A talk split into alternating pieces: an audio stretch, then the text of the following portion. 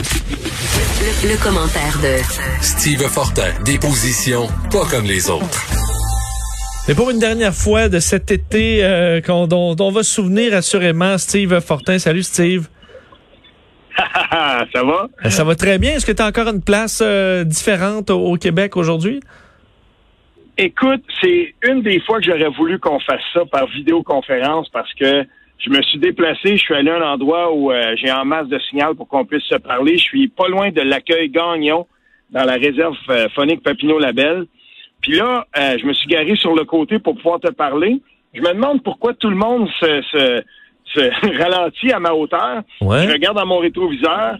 Il y a deux beaux chevreuils qui bloquent le chemin. Fait que là, les gens, ben, ah, ils ont pas l'air ben, ben, ils ont pas l'air étonnés de ça pendant tout. fait que pour que les gens comprennent, là, tu t'en vas vers Duhamel, puis quand tu vas rentrer dans la réserve, euh, quand tu arrives au bord de l'accueil Gagnon, je suis à cette intersection-là.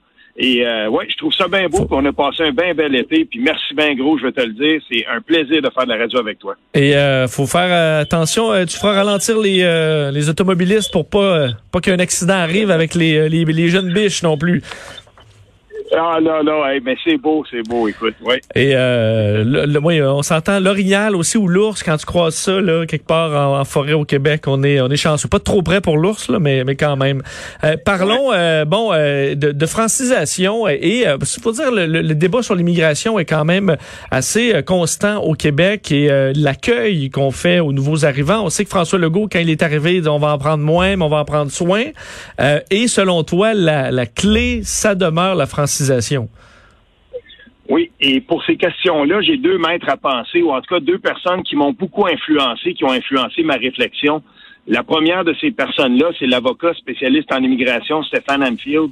Euh, quand on m'avait demandé de diriger le collectif Démantèlement Tranquille, le livre chez euh, Québec Amérique il y a deux ans de ça, je me demandais comment je vais parler d'immigration, puis tout ça, puis je n'étais pas comme certains c'est quand j'ai discuté avec euh, Stéphane Anfield, un spécialiste de ces questions-là, que j'ai compris que pour être capable de bien s'y retrouver, il fallait qu'on comprenne c'était quoi les paramètres de l'intégration. Parce que l'immigration dans une nation comme la nôtre, euh, à l'intérieur du Québec, petite minorité linguistique d'à peu près 8 millions de personnes dans une mare de 400 quelques millions de, personnes, de locuteurs qui sont pas francophones en Amérique du Nord, ça doit passer, et Stéphane Anfield me le rappelait, par la francisation. C'est très, très important. Et euh, bien entendu, il y a d'autres paramètres. Il y a la francisation, il, y a il faut raccourcir le plus possible les délais de traitement. Puis, bien entendu, aussi, lui parlait de la modification à l'entente des pays tiers sûrs. Euh, ça, c'est ce qui est en train de se passer au chemin Roxham. Ça a été euh, invalidé, mais en gros, là, l'intégration au Québec, ça doit passer beaucoup, beaucoup par la francisation, puis on est là-dedans en ce moment. Et quand on va parler de, langue française puis de loi 101, faut pas oublier qu'il y a une grande partie de ça qui a rapport avec l'intégration, puis comment on va intéresser les gens à rester chez nous et à parler le français et à vivre en français. Mais selon toi, la francisation, est-ce que est-ce qu'on s'attaque à la première génération là, qui, euh, qui, qui déménage au Québec et, qui arrive avec une langue étrangère et qui des fois, euh, quand, quand on est à Montréal, ben l'anglais est parfois un peu plus facile parce qu'il y a déjà des bases ou autres. Euh, ou, est-ce que c'est vraiment dans la deuxième génération les enfants ou qui vont à l'école au Québec, puis là très rapidement, ben, eux se retrouvent à, à, être avec des Québécois, à parler français et que la génération suivante ben, sont complètement intégrés au, au Québec très facilement? Deux choses. La première, c'est que l'intégration se fait bien entendu par le travail. Euh, on veut que les gens qu'on accueille ici, on a une pénurie de main-d'œuvre. On veut savoir si, ont des compétences dans quoi. Puis il faut il faut qu'une des variantes de l'intégration, ce soit le travail. Et il faut qu'au Québec, la langue officielle, c'est le français, à moins que ce soit vraiment le très pointu, puis qu'on a besoin de parler en anglais pour euh, quelqu'un qui fait dans le commerce international, tout ça. Je, je peux comprendre. Mais il faut qu'on soit dans une dynamique où on travaille en français. L'autre chose, euh, la, langue, le français, pour être capable d'accueillir les, les, immigrants chez nous, puis qui restent, il faut qu'ils comprennent qu'ils sont, que c'est en français, mais il faut les aider aussi. Puis je veux te raconter une petite anecdote, ça va être très rapide.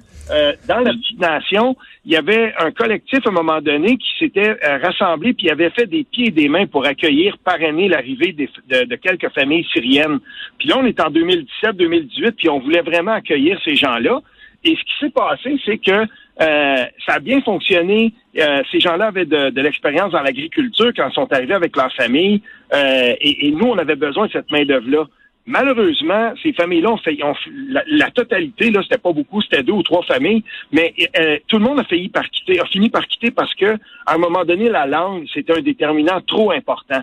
Et apprendre le français, c'est certain que pour les enfants, ça serait venu un petit peu plus vite, mais on aurait espéré avoir un meilleur appui dans l'enseignement du français pour la première génération, pour les adultes qui s'établissaient ici travailler, peut-être rémunérer même ces gens-là pour qu'ils apprennent le français, que ce soit par des prestations d'aide quelconque, mais ça passe par là.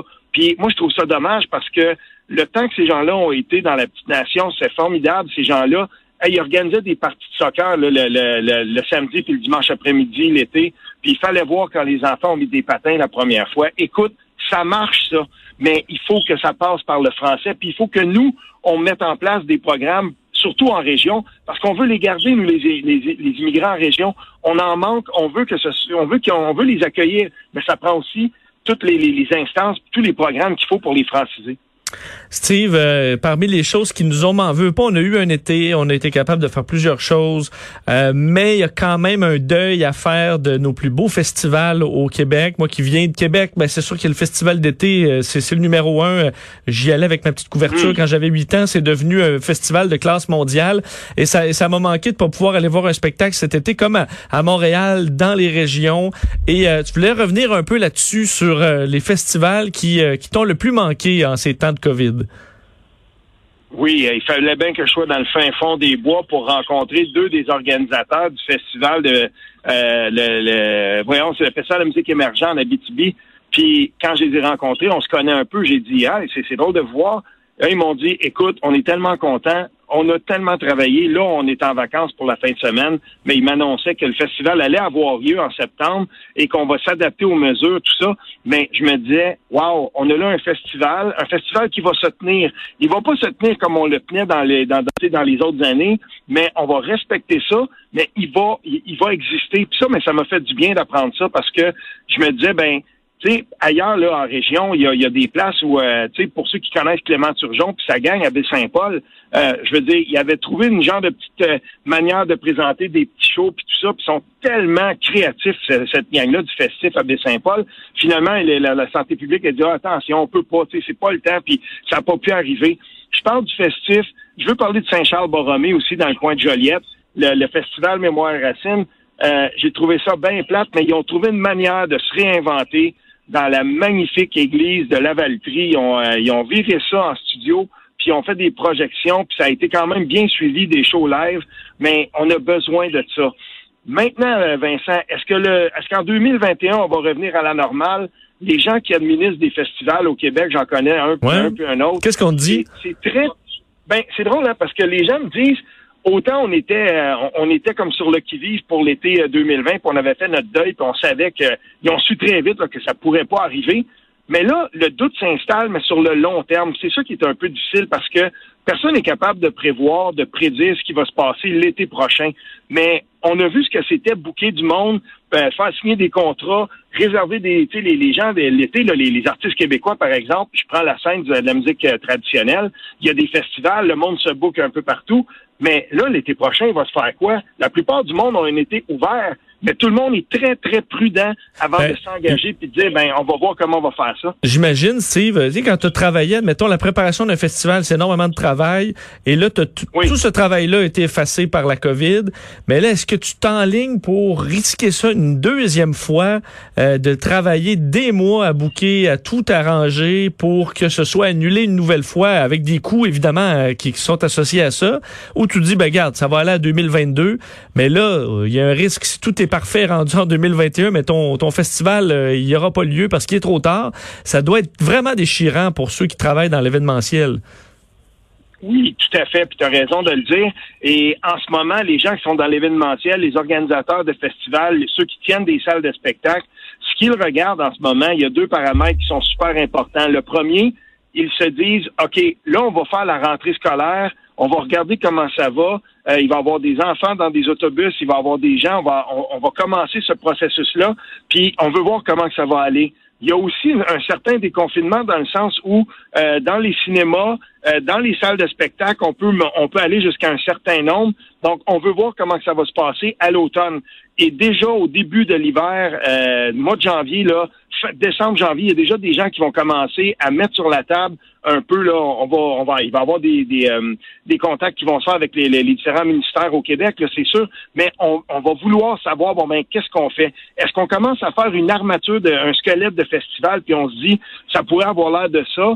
Puis, on pourrait peut-être regarder les mesures qui sont en place, 250 personnes, qu'est-ce qu'on peut faire avec notre festival, tout ça, puis bonifier ça en cours de route. L'autre chose qui est importante aussi quand on organise un festival, c'est on, regarde, on planifie sur le long terme, mais on a aussi souvent des artistes avec lesquels on a des, euh, bons rapports. Si tu es dans le milieu du trad, par exemple, tu connais le Festival de Joliette, tu connais Chantevielle et tout ça, ce sont des événements, tu vas te dire, ben, nous, on est prêt à dire on, on, va bloquer notre fin de semaine. On sait que ça a toujours lieu à peu près dans la même fin de semaine pendant l'été. Ben, nous, on est prêt à bloquer cette fin de semaine-là, puis à dire on va se bouquer autour, mais on va être avec vous pour pouvoir euh, planifier ça. Ben, je pense qu'il va y avoir pas mal de monde qui organise des festivals, qui vont aller voir des artistes, puis qui vont dire ben l'année prochaine, là, nous, pour notre événement, es-tu capable déjà de te réserver, puis on verra quelle forme ça va prendre. En espérant que, oui, toutes ces, les, les, réponses arrivent plus tôt que tard pour tout ce monde-là et, euh, et ça va passer par la science, entre autres, l'arrivée d'un vaccin euh, le, le, plus tôt possible. Mais on peut une penser pour tous les gens dans l'événementiel et les artistes aussi qui ont les, euh, les, les, mêmes questionnements et qui ont eu une année difficile. Puis là, tu te demandes, ben ok, est-ce que ça sera deux ans? Parce que ça, ça devient pas mal plus dur à, à traverser. Steve, merci encore. On va pouvoir te réentendre dans la programmation assurément à la rentrée, mais c'était vraiment un plaisir de t'avoir euh, euh, tout l'été discuté avec toi. Euh, je pense que ça fait plaisir à tout le monde. Eh ben merci, puis je vous le dis en mille, je vais être avec Richard Martineau, je suis très content de ça, je reprends ma place avec lui cinq jours par semaine. Merci beaucoup aux gens de Cube puis à toute la gang qui me font confiance. Bon été, bon, bon restant d'été pour toi. Et on t'écoute à partir de lundi avec Richard, on revient. OK. Vincent Dessureau,